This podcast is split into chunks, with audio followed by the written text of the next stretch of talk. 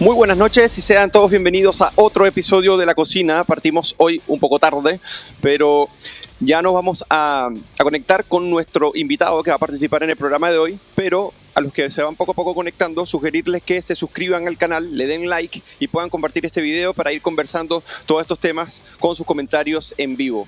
Así que lo primero que quiero hacer es saludar a quien nos acompaña en cada programa, como panelista de este programa, mi amigo George. ¿Cómo estás, Jorge Gómez Arismendi? ¿Cómo estás, amigo Eugenio? ¿Cómo están todos los que nos están viendo y que cada semana se conectan para escuchar a Eugenio, a mí y a cualquiera de los invitados que tengamos en la cocina.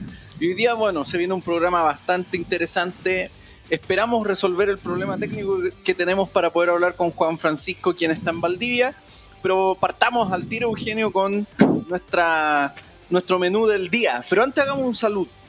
Hagamos un salud, claro. Por la cocina eh, y por toda la gente que eventualmente nos está viendo. Así es, salud. Y empecemos con el análisis que se viene duro, Jorge, se viene duro porque la semana pasada, como ustedes se podrán dar cuenta, hay que resumir, hay mucha noticia, hay mucho comentario, hay mucha polémica, mucha discusión, pero antes de eso partir con algunos datos preliminares para saber cuáles son las tendencias políticas que queremos abordar, el cómo la queremos abordar y qué vaticinios hay de esta parte como para lo que se viene eh, para Chile. Lo primero es que me gustaría analizar, Jorge, las tendencias frente al plebiscito, tanto el rechazo como el apruebo, porque comienzan a crecer ciertas tendencias tanto como el rechazar para reformar como el aprobar para el reformar, ¿no? Como una escapatoria a un texto que estaba muy mal evaluado por un lado y que por otro lado al parecer no tiene todavía las oportunidades de posicionarse como una propuesta seria que una a todos los chilenos y que logre ser la casa de todos. Yo creo que ya no fue, ya es imposible, el borrador pasa a la Comisión de Armonización y ahí no se pueden hacer cambios sustantivos. Entonces yo comienzo con algunos datos y me gustaría primero hablar sobre la aprobación del presidente Gabriel Boric, según la encuesta eh, Pulso Ciudadano, Terminando mayo, el presidente Gabriel Boric obtiene una, aprobación de apenas un 27,3%, sube 3,3 puntos en esta, y eh, en relación a la aprobación de la quincena pasada, que era un 24%, pero registra una desaprobación de 56,8%, reduciéndose 4,3 puntos en relación a la desaprobación de la, eh, de la primera quincena de mayo. Lo curioso, eh, Jorge, es que la CADEM más bien sostiene que la desaprobación sube de sube 7 puntos, de, 50 a, 57, y es un nivel más alto desde que Gabriel Boric asume el, mandato el 11 de marzo. Y la aprobación llega a apenas un 36%, mientras que el nivel de confianza retrocede 10 puntos, ubicándose en el 41%. Lo cual, eh, en términos de la aprobación presidencial, a mí me gustaría comenzar a hacer un análisis preliminar. ¿A qué crees tú, Jorge, que se debe esta desaprobación que sube? Pero que también, ya vamos a, hablar un poco sobre la convención y el plebiscito, pero que van directamente hacia la figura presidencial, porque cuando uno ve otros datos que son, que son bastante interesantes, uno ve que hasta los atributos del presidente muestran una tendencia hacia la baja, según CADEM, en el liderazgo, en las garantías de gobernabilidad, en el buen equipo de gobierno y en los atributos relacionados con la, la capacidad para mantener el orden público, para gestionar la inmigración, o sea, en los aspectos más importantes el presidente sale muy mal evaluado y según CADEM sube su desaprobación de 50 a 57%. Ah, para ti, ¿a qué se debe esto? Si venía más bien subiendo, dos semanas seguidas subiendo su posicionamiento. A ver, yo creo que hay un factor que tiene que ver con eh, el desempeño a nivel gubernamental. Yo creo que el gobierno no ha logrado tomar el, digámoslo así, el timón, como se dice, o el control del buque. Eh, le ha costado bastante eso eh, por diversos motivos. Está de alguna forma el desempeño de la propia ministra del Interior. Hay un tema en que el orden público sigue siendo probablemente la prioridad y se ve que el gobierno no ha logrado restablecerlo. Yo creo que no lo va a lograr porque hay una situación de anomia muy fuertemente instalada. Pero a mí parece también la desaprobación se va a ir ligando cada vez más con el propio proceso constituyente, porque de alguna forma u otra el gobierno se colocó, digámoslo así, eh, la tarea de impulsar el proceso constituyente, de impulsar el apruebo, pero yo creo que olvidaron eh, que la ciudadanía igual puede hacer un juicio respecto a, primero, el proceso en sí, es decir, el, desempeño de los propios convencionales, y además un juicio que también está ocurriendo que tiene que ver con el resultado del proceso. Ok. Y yo creo que ambos eh, elementos, al ligarse, al haberlo ligado al propio gobierno, eh, su gobierno, es decir, el propio gobierno haber ligado su gobierno con el proceso, Claro. de la redundancia, hace que esto también le vaya afectando. Es decir, acá hay, hay también un dilema, porque ¿cómo, ¿cómo va a gobernar Gabriel Boric si es que gana el rechazo? Esa es una pregunta clave. Pero además también, considerando las propias disyuntivas que se han generado en la coalición de gobierno o en, los- en la centroizquierda, el grupo centroizquierda y la izquierda ultra, porque hay izquierda ultra también Claro. con el gobierno, ¿cómo se resuelve eh, la velocidad, digámoslo así, del gobierno si gana la prueba?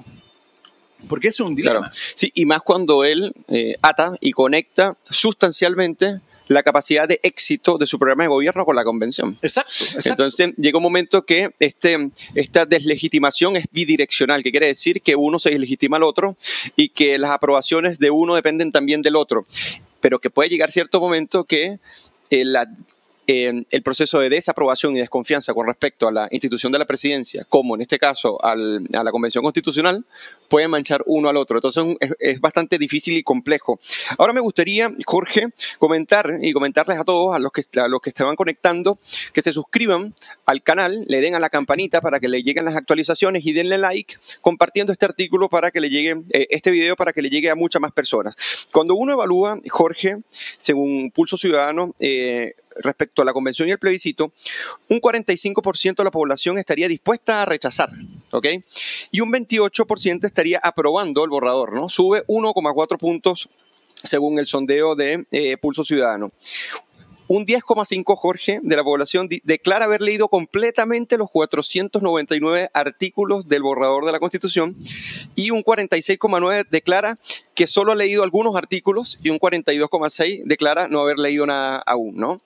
¿Y cuáles son las expectativas con respecto a que gane la prueba y el rechazo? Un 39,9 cree que ganará el rechazo y un 29, eh, y un 30,7 cree que ganará la, la opción apruebo.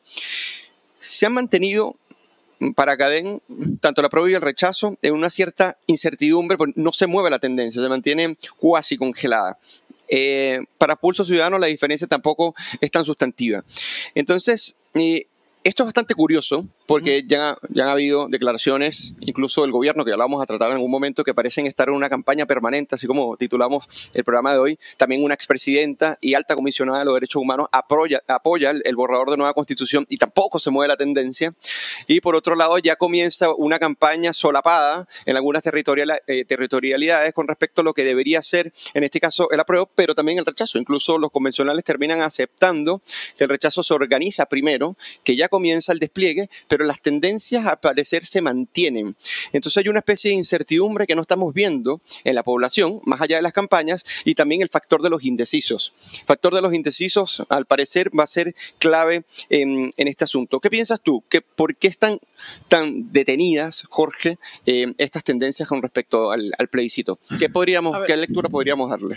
Yo, yo podría hacer una lectura de la siguiente forma. Me parece a mí que lo que aquí vemos es que finalmente el proceso constitucional de redacción, de discusión, no generó el consenso que eventualmente se presumía debía generar.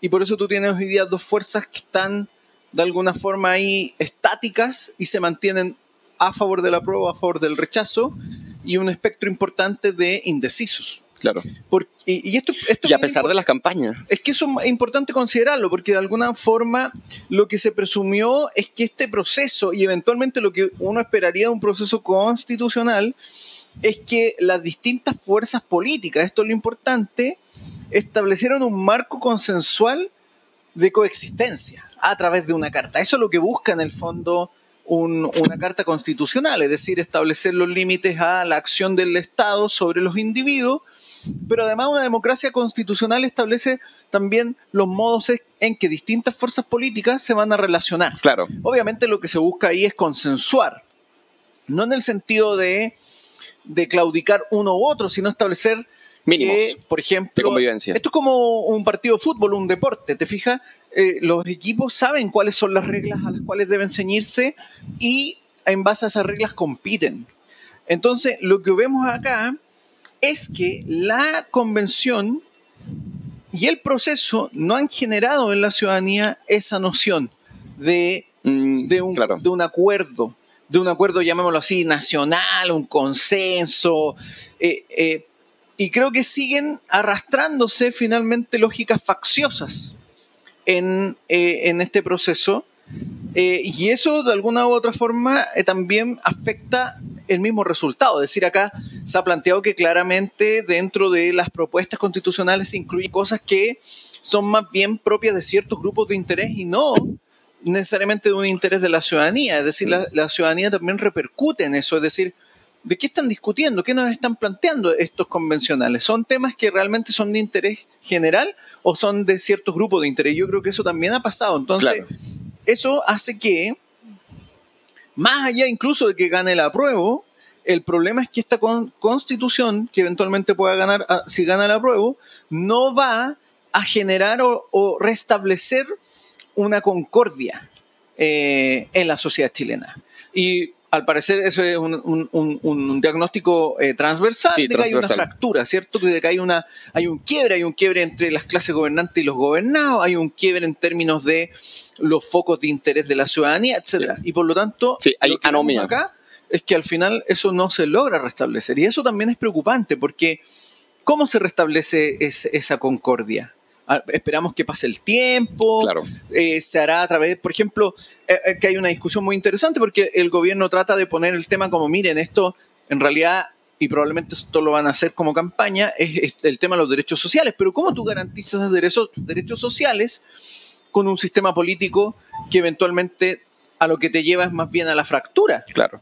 del, Estado. Claro, y que además promueve el decrecimiento, por ejemplo, que tiene grandes problemas para hacer financiables precisamente esos, esos derechos sociales. O que genera más burocracia y por lo tanto aumenta los costos al, erario público en el fondo y por lo tanto la carga a los ciudadanos. ¿Cómo tú sostienes eso? Claro. Entonces, fíjate, hay un dato bien curioso que, mide la, la ahora para pasar a, un segundo punto de este plato de entrada, que, que es el siguiente. Resulta que cuando se le pregunta a las personas sobre la opción de que se apruebe para después reformarla, en lo que sea necesario, el borrador, un 34% dice que está de acuerdo con eso, mientras que un 30% está de acuerdo en que se rechace para que se proponga un, nuevo proceso que permita tener una nueva constitución. Entonces aquí tenemos una nueva dicotomía, si podríamos decirlo, como que ya se acepta a priori que hay un proceso fallido de poder articular un borrador de, constitución que logre aglutinarlo a todos en un marco de coexistencia y convivencia eh, lo más adecuado posible en una democracia liberal. Entonces se dice, bueno, es preferible que como el proceso se valora para que el borrador exista, en función de ese proceso también posteriormente se pueda eh, corregir, ¿no? O sea, ya, ya se asume, se, eh, ya es como una especie de parches antes de la herida. Entonces, esto es bastante paradójico porque lo que vemos es que saldría de un proceso democrático un borrador para proponerle a los chilenos un nuevo pacto común. Pero a su vez ese nuevo pacto común fragmenta la comunidad política. Por otro lado, las personas asumen que esto sí realmente fragmenta y no descentraliza al país, pero por otro lado se dice, bueno, lo fragmenta, no lo descentraliza, incluso genera más problemas de los que, de los que busca solucionar, pero con todo ello acepten, independientemente del proceso, que ha sido bastante malo, así, la, así la ciudadanía lo, lo evalúa, pero tranquilo que lo vamos a reformar luego. Entonces, es ahí donde uno dice... ahí hay una paradoja bien interesante en eso que tú mencionas, porque efectivamente yo creo que uno podría decir que esos datos que tú das, donde al final se plantea esta idea de aprobar, pero reformar o rechazar y reformar, si lo vemos en términos estrictos, la gente está diciendo, mira, sea lo que sea, esta cuestión hay que arreglarla. Eso es lo que está diciendo. Exactamente, aprobar o Sea lo que sea, hay que arreglarla, hay que corregirla. Eh, la pregunta va a ser, ¿quién corrige? ¿Cómo se corrige? Eso va a ser muy importante, pero además te indica un, tema clave en esto, que, que, tiene que ver con que la, finalmente lo que, lo que la ciudadanía visualiza es que em, este proceso no, está concluido. Claro. No está concluido. Eh, y, además y además lo que te están diciendo al decirte, mira, apruebo, pero reformemos o rechazo y, y reformamos, es que finalmente el, texto no logra eh, eh, anclarse con, una legitimidad. Eh, y por lo tanto no logra generar lo que eventualmente debería generar. Y necesita recurrir a ese subterfugio, y, y, además, mira lo que hay detrás, porque acá hay un punto clave en esto, es que de alguna manera ahí entra en juego la discusión que se ha dado respecto a las normas de armonización y las normas transitorias de la discusión respecto a los dos tercios. Porque en el fondo la discusión sobre los dos tercios tiene que ver con, ok, ¿cuándo podemos empezar a arreglar este, este, asunto, este asunto? ¿Te fijas?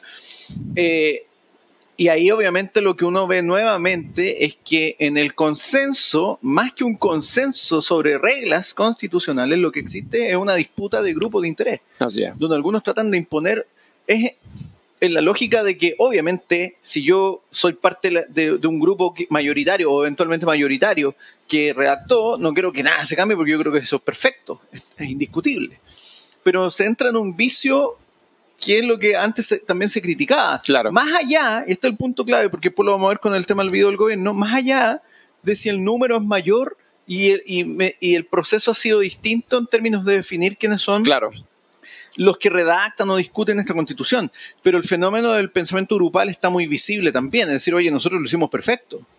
Eh, hicimos la mejor constitución de la historia, que es un poco lo que dijo Jaime Baza, donde mira, todas las otras constituciones fracasaron, aunque la del 33 duró hasta el 25, eh, pero fueron malas. Entonces, hay también un error ahí de carácter. Sí, hay, un, hay un sesgo de confirmación brutal, en donde se dice incluso que se rechaza porque las personas no entienden y han estado sometidas básicamente a una conspiración de fake news sobre lo que realmente dice el borrador. Entonces, eso es otro dato. Ahora cerramos este plato de entrada. Quiero cerrarlo con algunos datos eh, para analizar. Es respecto a la seguridad, eh, Jorge. Hay una desconfianza y desaprobación a Boric, sí, pero hay un, un contexto de violencia, eh, de ingobernabilidad y que están también vinculados a cómo el presidente ve la violencia y cómo se tiene que atacar y por otro lado el tema del estado de excepción. Entonces yo a dar algunos datos que a mí me parece que son datos muy interesantes para que analicemos, pero antes por acá eh, nos saludan varias personas. Un tal Pablo Aldunate Alegro dice grande la cocina. Yo no sé si tú lo conoces. No, no me suena. No, te sueño. O sea, no le manda saludos a Pablo Aldunate. Le mando saludos igual, pero, no, lo conozco. Y por acá nos dice Giovanni Salud eh, desde Colombia. Eh, muchas gracias, Giovanni. Salud igualmente. Y dice, y dice Rodrigo Aliaga. Hola amigos, un gusto compartir nuevamente con ustedes. Gracias por el tremendo aporte en elevar el nivel de conversación en la actualidad nacional. Muchas gracias, Rodrigo, por seguirnos en cada uno de nuestros programas, así que bienvenido a analizar y a comentar. Ahora, yo quiero dar algunos datos con respecto al estado de excepción, porque el estado de excepción como ustedes saben, se hizo de manera acotada. ¿Y qué significa? Bueno, que fundamentalmente las fuerzas militares iban a resguardar las rutas y las vías para que el libre tránsito se pudiera manifestar eh, de una buena manera.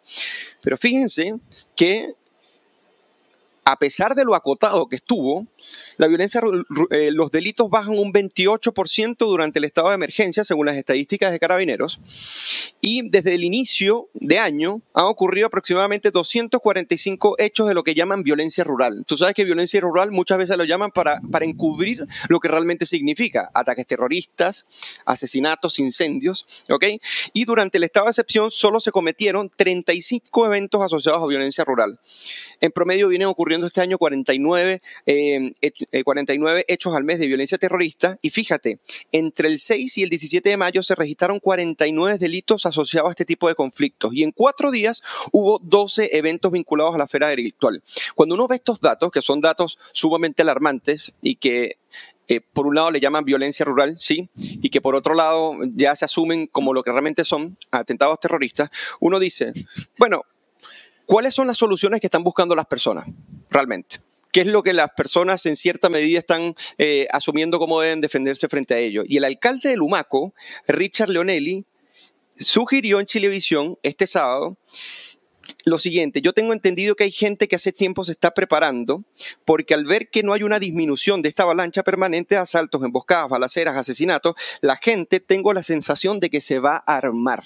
O sea, en sentido de que... La autotutela. exactamente. El Estado, mientras más acotado sea su solución al, al conflicto, entonces las personas comienzan a tomar la justicia lo llaman la justicia por sus manos o simplemente decir, bueno, si estoy protegido por el Estado, en cierta medida, entonces voy a tener que defenderme de alguna manera.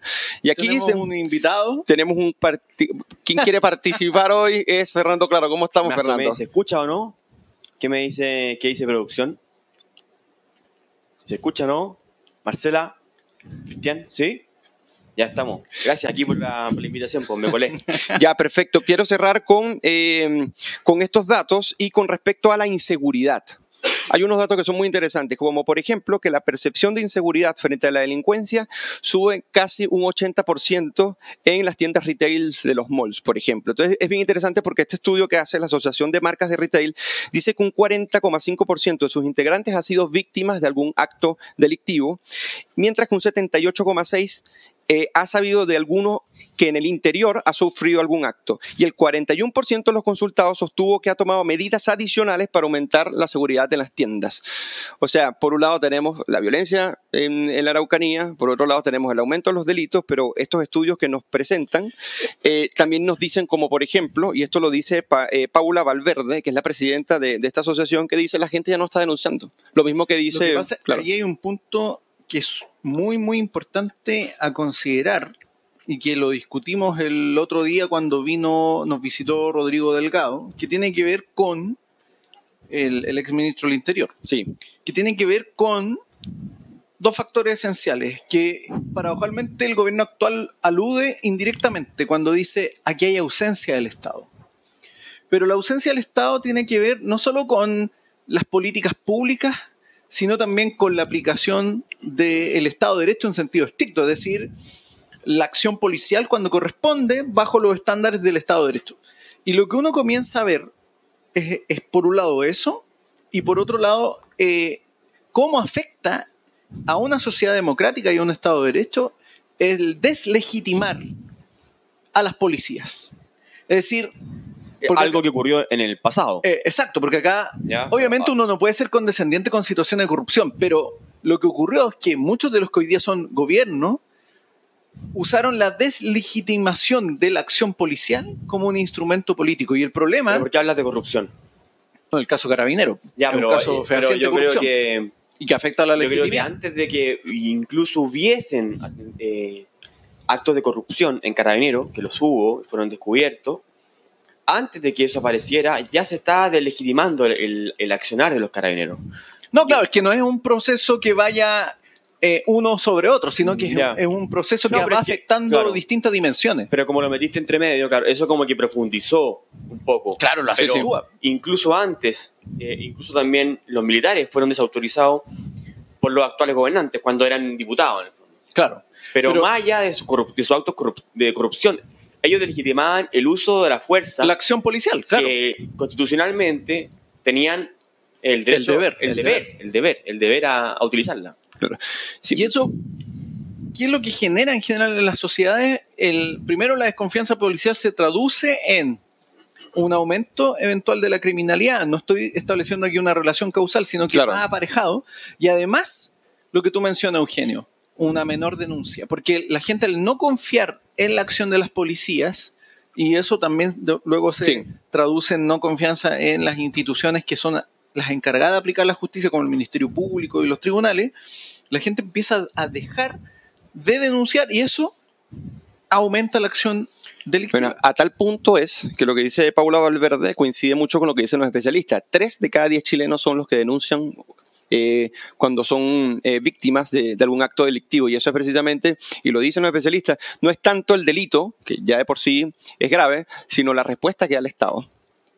Y eso va haciendo que, por un lado, personas digan, bueno, voy a tener que tomar acciones por mi cuenta, y por otro lado, decir, bueno, simplemente lo que hago es resignarme frente a los delitos y a la delincuencia. Eugenio, usted la pregunta, si, si aumenta la no denuncia, ¿cuál es el nivel de exigencia a la eficacia policial? porque no hay forma de, generar el, la presión para que la eficacia policial aumente porque no hay denuncia. Y una perspectiva de la realidad. Hay una inacción. Es como que nadie reclama la acción de un, hay un, funcionario vicioso. Exacto. Pero bueno, ya llevamos. ¿Cuántos meses llevamos de gobierno? ¿Cuatro meses? Tema constante. ¿Cuántas veces lo han eh, conversado esto en la cocina ustedes, conductores? En diversas oportunidades, claro. Se ha vuelto recurrente. Así es. Ahora vamos a pasar al plato de fondo. Este plato de entrada se, se estiró un poco, pero estuvo bastante interesante. Y en este plato de fondo yo quiero eh, tocar varias cosas que son interesantes y que tú abordabas, eh, Jorge, al inicio, y ahí vamos a comentar con Fernando también, que es el tema de que una izquierda que desde su inicio acusó, o sea, izquierda que pasa desde la académica hasta la política, a la constitución actual, de que tenía candados o cerrojos constitucionales y que uno de ellos era un quórum demasiado amplio para poder reformar eh, aspectos clave de la Constitución, que son los dos tercios. Resulta que ahora, para este borrador de nueva Constitución, en las normas transitorias, quieren establecer que en el periodo actual hasta el 2026, para poder hacer una reforma al actual borrador de quedar o de, o de triunfar la opción apruebo, solamente puede ser reformado si llega a un quórum de dos tercios. Y lo defienden personas, o lo defendían en un inicio, que decían que esto era un cerrojo, porque no permitía que las instancias democráticas con quórums más flexibles, como por ejemplo los tres quintos, los cuatro séptimos, que por eso es lo que se reforma la mayoría de la constitución actual, entonces ya no deberían estar allí, sino cuando la institucionalidad completa esté en cierta medida bajo lo que sería una nueva constitución. Incluso Álvaro Elizalde sobre la norma de los dos tercios, dijo una mala idea, creo que perjudica la opción de la prueba. Incluso él y Atria, eh, cuando, se le, cuando se le increpa con respecto a su defensa, para él no es una trampa, porque para él la constitución tramposa era en cierta medida una constitución que no permitía la democracia eh, interna, y él dice no es una trampa, es un modo de proteger la constitución de instituciones que no tienen razones para tener lealtad con ella. O sea, una especie de defensa partisana de lo que sería un texto constitucional como si fuera la propuesta de un grupo en específico que quiere legitimarlo hasta que ellos en cierta medida tomen el poder eh, a través de, los mecanismos democráticos que se proponen dentro de la convención. ¿Qué opinas tú? Eh, ah, lo, que pasa es que hay un punto clave en, en, ese argumento que tiene que ver con, primero, la pregunta por qué estos convencionales que defienden aplicar este mecanismo al Congreso vigente no confían en este Congreso y sin embargo en el mismo borrador le conceden grandes atribuciones al, a la Cámara Baja, por ejemplo, al Congreso. A la Cámara Plurinacional. Mi única respuesta posible, y por eso Adri alude a estas instituciones no leales, ¿cierto? Es decir, porque aun cuando este Congreso fue electo democráticamente, ¿cierto? Fue un Congreso electo democráticamente que además, hay que decirlo, es un Congreso electo posterior al estallido. Es decir, nadie podría aducir que es un Congreso que generó la crisis, es decir, es electo posteriormente y sin embargo lo acusan de ser eventualmente desleal a la carta. Eh, y a priori. Y no se explica. La única razón por la que yo creo que ellos buscan anular al actual Congreso, que es democráticamente electo, es porque no cumple con el criterio de escaños reservados que va a tener el futuro Congreso. Y entonces lo que ellos esperan es que el futuro Congreso, con estos escaños reservados, sea de mayoría absoluta Muy interesante lo que de la ultraizquierda o la izquierda más radical que hoy día quiere dominar. La norma transitoria el, el, del, del supraquórum es nada más que por los próximos cuatro años, ¿cierto? Exactamente, hasta el 2026. 2026 solamente. claro, tendría que estar el Congreso ya eliminado, su parte del Senado, y quedaría nada más que la Cámara de Diputados. Por eso es el argumento de Atria de, de, de, la lealtad. Instituciones leales, claro. Porque además, obviamente, como dijo Lizalde, eh, ellos eh, serían desleales desde la perspectiva de Atria, única y exclusivamente porque eh, se elimina su, institución, ¿cierto? Exactamente. y, y Elizalde es presidente del Senado. Ahora, ¿qué dicen ustedes de que las constituciones tengan que ser reformadas por dos tercios? Lo que pasa es que yo estoy de acuerdo en que en algunos aspectos, bueno, yo no soy, no soy abogado, pero, pero eh, hay algunas que es se someten a tres quintos y otras a cuatro séptimos, que son quórum más flexibles y que permiten eh, mayores consensos a través del tiempo. ¿Por qué? Porque dos tercios eh, establecidos de manera draconiana, de la manera en que Fernando Atria lo establece, complican un poco la, reforma de las constituciones que deben ir adaptándose a los tiempos para no estar refundando cada vez que se quiera el país. Yo creo... Bueno, en todo caso, Atria ha echado un poco para atrás. Sí, sí, sí. La centro izquierda se le fue en contra y Incluso lo que dice ahí Elizalde sobre el apruebo es porque le quita fuerza a la idea nueva que está instalándose del apruebo para reformar. Para reformar, claro. ¿Cierto? Porque va a ser mucho más difícil reformar lo, lo, malo que, que está este borrador. Sí, es la, bueno, es la pretensión de, defender un proyecto que independientemente coincida con los, eh, en mayoría con la ciudadanía, porque supongamos, coloquemos una hipótesis eh, o un escenario posible. El apruebo gana con 51%. Bueno, ya sabemos que eh, esta proporción no, no representa necesariamente la casa de todos, pero sí una victoria. Y resulta que cuando tú no quieres reformar o, o, hacer que se reforme este cuerpo constitucional, sino cuando son dos tercios, no estás entendiendo el punto de que hay una gran parte del país que legítimamente participa en democracia y que no se siente representada por un borrador constitucional, la estás básicamente excluyendo o haciéndole muy difícil que su integración dentro de esta comunidad política representada en un borrador de constitución, que ahora sería una constitución, eh, pueda ser posible. Y eso es gravísimo porque eso es no entender la política en sentido amplio, sino que es entender la, es entender la política en sentido partisano. Partisano, sí. Y eso es lo, es lo preocupante. Incluso a tal punto que, yo no sé si quiere comentar algo más, Fernando, que me gustaría pasar a una indicación que se hizo en las normas transitorias que a mí me parece bastante grave y que refleja eh, este escenario. Dale nomás, dale nomás, vamos. Mira, fíjense que en la, en la Comisión de Normas Transitorias... No, eh. chicoteando, chicoteando aquí. Chicoteando. Vamos, chicoteando al jefe. Entonces, mira, estoy bromeando. Fíjense que en la Comisión de Normas Transitorias se hizo una indicación que a mí me parece algo grave y que levanta la, la mano, o sea, la alerta, el, el académico constitucionalista Sergio Verdugo, cuando se dice que eh, la norma que va a, re- a regular el Consejo de Justicia, si en el Congreso no se llega a, a un acuerdo de esas normas que la regulen en los próximos dos años, entonces el proyecto que presente el presidente, en este caso, es el que debería aprobarse para que norme el Consejo de Justicia. Entonces, allí eh, Sergio Verdugo se hace las siguientes preguntas. ¿Qué, aspect- ¿Qué aspectos se evaluarán? ¿Qué consecuencias tendrán dichas evaluaciones? ¿Qué criterios se utilizarán para determinar promociones y traslados? ¿Cómo se decidirán instrucciones y sobre qué materias concretas versarán? Y eso dejarse a un presidente de la República va a depender mucho del proyecto político que tenga el presidente de la República con un Congreso plurinacional que puede ser afecto a él y que puede para hacer las reformas que quiera. Lo que pasa es que ahí, ahí hay un tema que se liga con lo anterior, porque yo creo que acá lo que se está esperando es, eh, se asume primero que el, proceso constitucional no termina eh, con la ratificación si es que gana la prueba. Lo que, lo que están apuntando es a, una vez disuelto el actual Congreso, iniciar un proceso de profundización en función de un Congreso compuesto por mayorías adeptas, gracias a estos escaños reservados, pero además a un gobierno que va a tener una serie de instrumentales para llevar a cabo este proceso. Porque aquí no hay que olvidar, por ejemplo, que está la opción de la reelección inmediata, que hoy día la, la actual carta no lo contempla, y pensemos que con la existencia de esta Cámara de las regiones que tiene solo atribuciones a nivel regional y no a nivel de la, de- de la legalidad nacional, lo que existe es un unicameralismo de facto. Así y por lo tanto, un unicameralismo de facto con un presidente que además en la Cámara tiene mayorías gracias a, a- a escaños reservados, puede hacer lo que quiera en términos de reforma constitucional y por lo tanto hacer una, digámoslo así, una constitución ad hoc. Ya, pero esto, si te entendí bien, Eugenio, porque es una, es una norma transitoria que no ha sido aprobada. ¿sí? Claro, exactamente. Es una indicación que se hace. Ya, exactamente. Y, este, Ahora, y que se es para regular el Consejo de Justicia. para normarlo. Normal. Exactamente.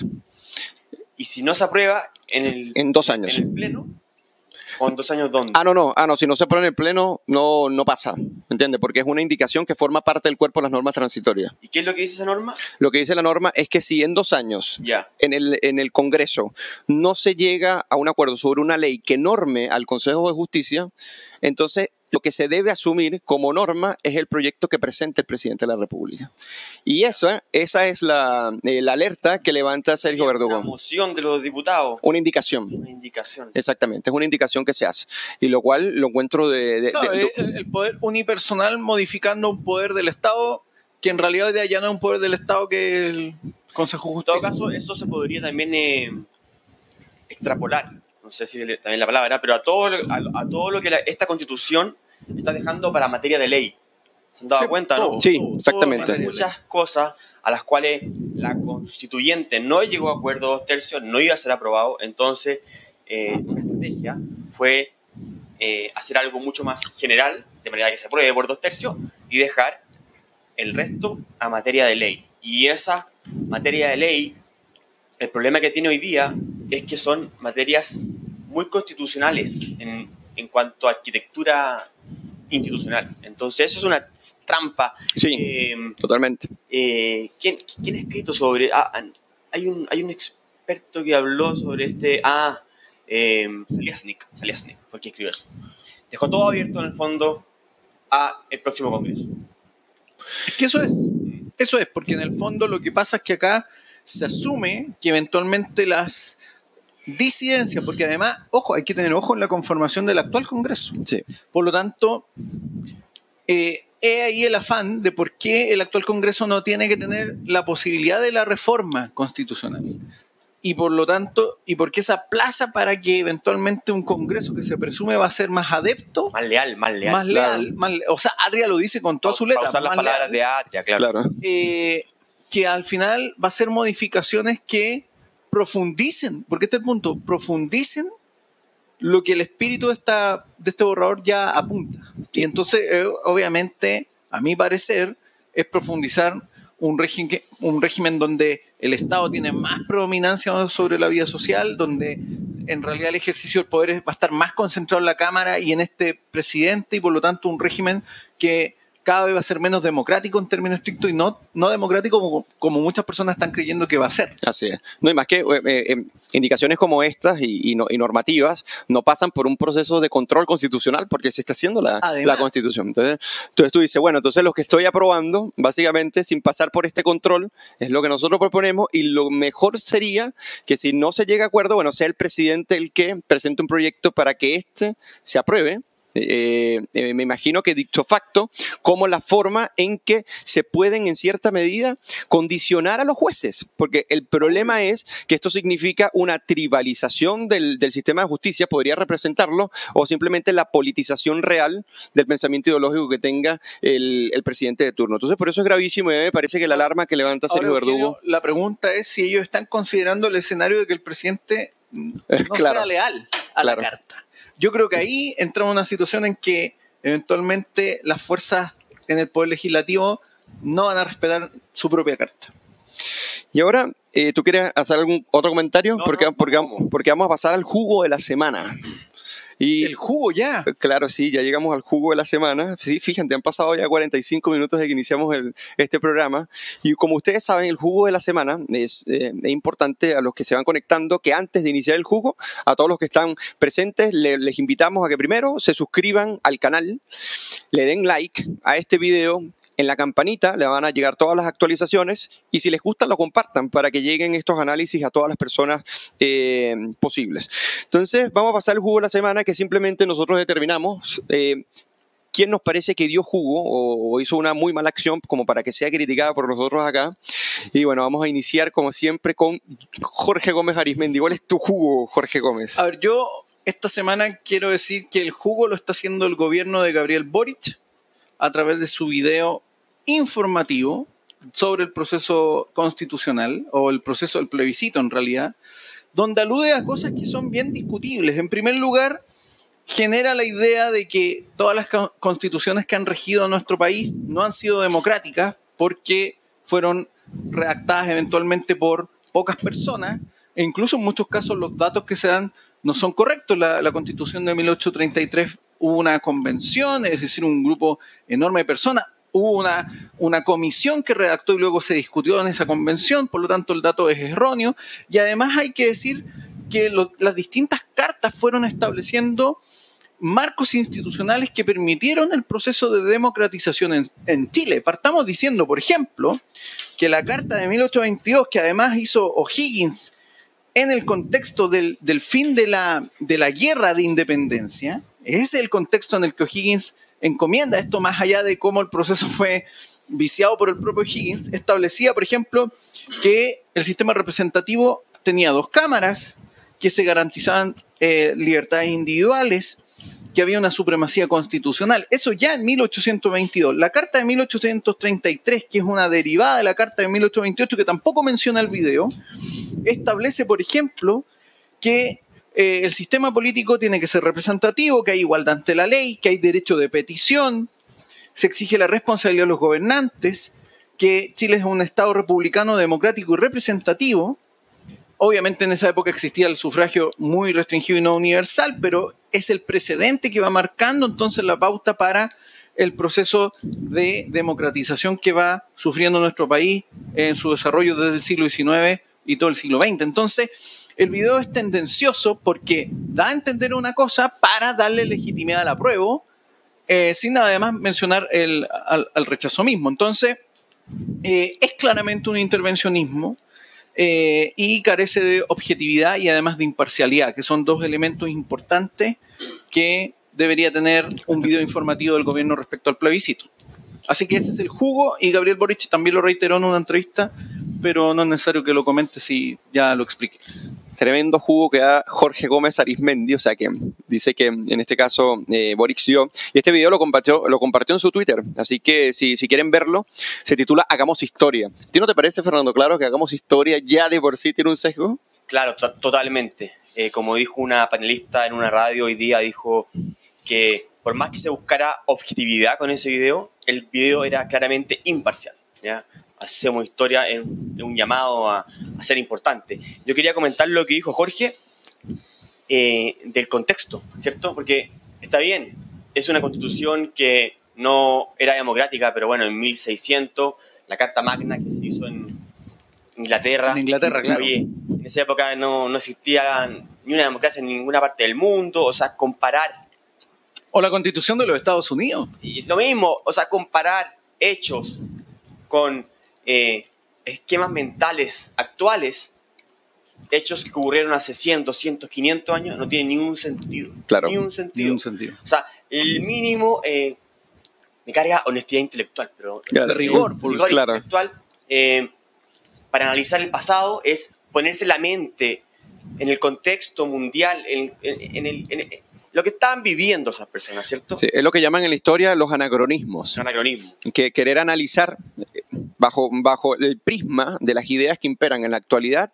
sucesos que ocurrieron hace mucho tiempo que no estaban configurados por esos prismas en que se mira la realidad. Oye, yo quería dar un jugo, ¿Cuál ya es? que vine ahora, eh, vine improviso. Voy a ocultar Ah, el mío. No es el tuyo, no es el tuyo. Yo- pero ahora a lo mejor te lo robo, estaría bueno.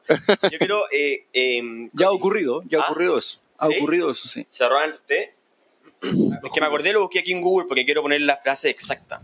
Cuando nuestra ministra Isquia Siches, doctora en jugos, dijo que no había visto un atentado directo hacia civiles. Me robó el jugo, te lo dije.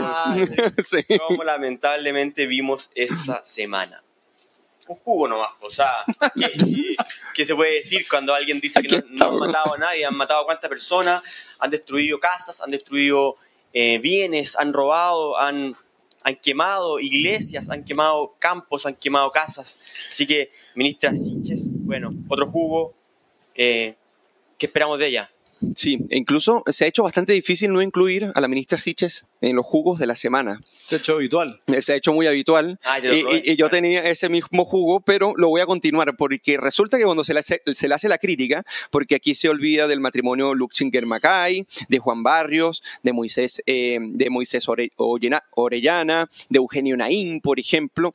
Eh, O, se- o Catrillanca también. exactamente, Catrillanca de Camilo Catrillanca. me murió un civil que... que- Entonces llega un momento que se olvida de todo y el cinismo fue el siguiente. Ella lo reiteró. Dice, no fue un error. Como gobierno, y tal como he señalado esta mañana, desde que llegamos a la administración no había tenido hechos de violencia de tal magnitud y gravedad como los cuales que, eh, los- como, como las cuales vivimos en Lumaco. Cuando en lo que va de años, si más no me equivoco, han, muer- han muerto aceptadas, sí. eh, más de eh, siete personas en, en lo que va de año. Entonces, ahora el jugo, a este jugo se agrega otro jugo, que es la defensa de Gabriel Boric, que es sistemática y frenética de lo que, de lo que de los actos de Siches, en este caso sus errores. Dice, lo que les pido a los parlamentarios, a nuestro mismo gobierno y a nuestro mismo gobierno, no, les pido, lo que les pido a los parlamentarios, a nuestro mismo gobierno es que no caigamos, y en esto respaldo a la ministra del Interior, en polémicas estériles. Como si un comentario... El, ministro del Interior Claro. diciendo que no han matado a nadie No han matado mucho gente. tiempo. Claro. Que no han habido atentados. Pero una discusión después estéril. de Es una estéril. discusión Es discusión estéril. Claro, y después dice, cada muerte, cada herido nos duele como país, no puede ser una cuestión que se utilice para pegarle un gobierno a otro, es un problema de Estado. Como si eh, Sichas no fuera una ministra de Estado y que en cierta medida eh, la- Y Boric que nunca utilizó ninguna desgracia para pegarle a, Bueno, no a los olvidemos. No olvidemos que cuando se levantó la idea de que el hijo de eh, del líder de la CAM, ¿cómo se llama el líder de la CAM? Sí, había sido abatido, Sí. ¿cierto? el primero en emitir un juicio fue Gabriel Boric. Él. Y cuando subió ya había, y Claro. cuando ya había, opinión. cuando ya había otro muerto, era un trabajador de una forestal, que había Exactamente. muerto, ¿te acuerdas? Exacto. Sí, y él uno, acusó uno, uno Y era más había- importante y en que otro. había muerto el hijo, además, el hijo de, de Yaitul. de Yetul, claro. Boric se emocionó. No, y elevó. No, pero se emocionó por la muerte de Yaitul y no por el otro. O sea, habían claramente dos, Claro. dos personas. No, y acusó la represión del Estado sobre el pueblo mapuche, etcétera, etcétera. Sí, bueno, no, eso, no, eso, ya- eso, ya- ya- eso es lo que cuentan El las presidente palabras. también nos tiene acostumbrado a doble, No, pero y además doble él, filo en él sus en el palabras. 2016 fue a la Araucanía y llegó a un territorio y dijo, hemos llegado a territorio liberado. Claro. Él mismo, él, él- él mismo contribuyó desde el 2016, A generar imagínense, a generar la idea de que existe un la pueblo, A la cueca. claro, a que un pueblo tiene que separarse, en este caso del opresor, y y que, por vía violenta. y ese que- el y hoy en No día- era- no, era- no era y que hoy, Mahatma Gandhi y Boric. Que hoy en día tenemos siete organizaciones terroristas, de las cuales tres son de las más violentas, y que son incontrolables incluso para los mismos que han defendido sus causas y la manera en que las defienden. Entonces a mí me parece que esto es un doble jugo. Por un lado el de, el de y el de Gabriel Boric. Y ahora para ir finalizando el programa, a todos nuestros conectados, les, les agradecemos sus comentarios y estar presente aquí analizando con nosotros eh, en este momento. Llegamos al bajativo. ¿Y el bajativo qué es? El bajativo es la parte donde recomendamos libros, películas, ensayos, series, para profundizar un poco o quizás para distraernos un poco de tanta, de tanta política, tanta incertidumbre, tantas noticias que llegan día a día. ¿Cuál es tu bajativo, don Voy a George? recomendar un libro que no puedo mostrar, eh, pero es Historia Constitucional de Chile de Fernando Campos Harriet, que es un libro muy eh, importante. ¿Por qué no puede mostrarlo, Jorge Gómez? Porque no, no, tengo la- trajiste, no, ah. no- no lo, no lo tengo, no lo tengo a mano. pero lo recomiendo porque ahí se aborda eh, toda la conformación de lo que entendemos por Chile desde la existencia de pueblos originarios, la llegada de los españoles, el proceso de mestizaje, la conformación institucional y por lo tanto un libro muy ad hoc, ya que el gobierno eventualmente quiere informar, para que usted se informe antes del gobierno y así no le pasen gato por liebre. Autor, autor Fernando Campos Harriet, así se llama. Fernando Campos Harriet. Fernando Historia constitucional. Fue profesor en la Universidad de Concepción, Ya. muchos, muchos años, él ya falleció. Fernando, claro, ¿qué libro te estás leyendo o No, qué quieres no, recomendar? Voy a recomendar una película que vi el fin de semana, que nunca la había visto. Está en Netflix. Eh, ¿Me acuerdan? A ver, ¿por qué no me ayudan con el nombre? Porque A lo- ver. No se llama Memorias de... Es que yo había leído un libro. No, no se llama Memorias de África. Pero... ¿África pero- mía? África mía, eso, ahí está. Actúa Mary Streep con Robert Redford. Yo me había leído los, los cuentos. Yo me, había, yo me había leído los cuentos de Isaac Dinesen, eh, en la cual está basada la película. Muy buena película. Me, me gustaron más los cuentos, pero fue como muy raro porque yo no sabía que era, un- que era una película basada en sus cuentos. Yo estaba todo el rato recordando algo que yo, que yo conocía y era este, eran estos relatos de esta escritora Mira. famosa eh, nórdica, danesa, me parece que. Mira, Fernando, claro, está viendo películas. A veces, a veces algo, algo, algo. Buenísimo. Buena, buena película sobre África y una, en el fondo, inmigrante, colonia inglesa, donde Eso como se hace inicio del siglo XX, ¿no? Se hace cargo, mm, sí, Sí. pero más adelantado, se hace cargo de plantaciones de café. No, mucho no. Ya, perfecto. Buena película. La voy a ver. África mía. África mía, sí. Perfecto. Y ahora yo voy a recomendar también una película. Estamos en la misma onda. Y es la película La Rebelión en la Granja, que es una adaptación que hace Job Stephenson del clásico de George Orwell y la hace en 1999. Que esta película, ¿por qué yo la considero inteligente para el día de hoy?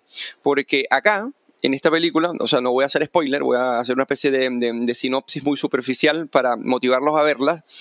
De repente, en una granja donde existen animales y humanos, estos, estos animales se sienten oprimidos y van a una rebelión contra la opresión y lo que buscan es una especie de democracia utópica. Y a través de llevar a la perfección esta democracia por medio de, de perseguir utopías, llega un momento que la élite gobernante que se hace del poder comienza a generar criterios de desigualdad entre los miembros de la granja. Entonces, en este caso, el cerdo Napoleón, ahí lo van a, va- van a poder ver, eh, junto, a, junto a su élite, básicamente dice una frase que siempre se escucha y se esgrime en los círculos liberales y mucho más con este borrador de constitución de que todos somos iguales, pero unos somos más iguales que otros. Y cuando uno ve, por ejemplo, lo que establece el actual borrador de la Constitución, de que existen prácticamente ciudadanos de primera y segunda categoría, y hay minorías que tienen unos privilegios tan determinantes sobre otros y que pueden actuar en detrimento de estos, entonces esta película yo la considero muy atingente, al igual que su libro, pero la película es bien entretenida. Netflix. No sé si está en Netflix, pero eh, sería bueno averiguar. Nombre, nombre, se llama, se llama, igual, se llama sí, La Rebelión en la Granja, exactamente, o eh, Animal Farm. Igual. ¿ok? libro. Así, así que ese sería mi, eh, mi bajativo. Y hemos llegado al final de este programa. Hemos llegado al final de, de este programa. Mucha gente comentando, mucha gente conectada. Como siempre, Eugenio, Fernando. Sí. un- a propósito de Rebelión en la Granja, si tienen el libro, lean el prólogo La libertad de prensa que escribió Orwell respecto a la censura que existía en la época para publicar ese libro. Estamos... Porque extrañamente asociaron a Stalin con los cerdos, no sé por qué. Oye, ese libro, creo- Exactamente. ese libro creo que fue rechazado por T.S. Eliot. Muchas editoriales. Fue rechazado. No sé si fue ese o 1984. Pero T.S. Eliot, que estaba a cargo de. No sé cuál, creo que Faber. Faber dijo: No, este libro no se va a vender, malo. Oh, se equivocó. Hasta los más grandes se equivocan, ¿viste? Claro, y Y fíjate Jorge que... Gómez, la esperanza Nunca se pierde. nunca se Y si tienen dudas con respecto a George Orwell, pregúntele a Jorge, que Jorge, eh, Jorge podríamos decir que es un orwelliano, viene leyéndolo ya hace algún tiempo, al igual que Ortega Gasset, ¿cierto o falso? Así mismo. Bueno, estimadísimos, hemos llegado al final de este programa, así que nosotros nos despedimos agradeciendo su estancia en este análisis de la cocina. Como ustedes saben que este es, el sabroso análisis de nuestra refinada política, cada vez haciéndose más refinada. Y eh, nosotros nos despedimos diciéndole que se suscriban, presionen la campanita, denle like y compartan. Y nos vemos el próximo lunes, posiblemente también con Fernando Claro que se sume por acá a analizar con nosotros. Te, voy a, te voy a destronar, Eugenio. Me va a destronar. y luego con Jorge Gómez. Veo que quiere ahí Ah, escuchar el, el Sí, piso. a, a- a cualquiera de los dos, eh, Ah. posiblemente, de Fernando Claro. Así que le deseamos muy buenas noches y George, Fernando, Chao, Buena muchas semana gracias para por venir a comentar. Chao a todos. Gracias.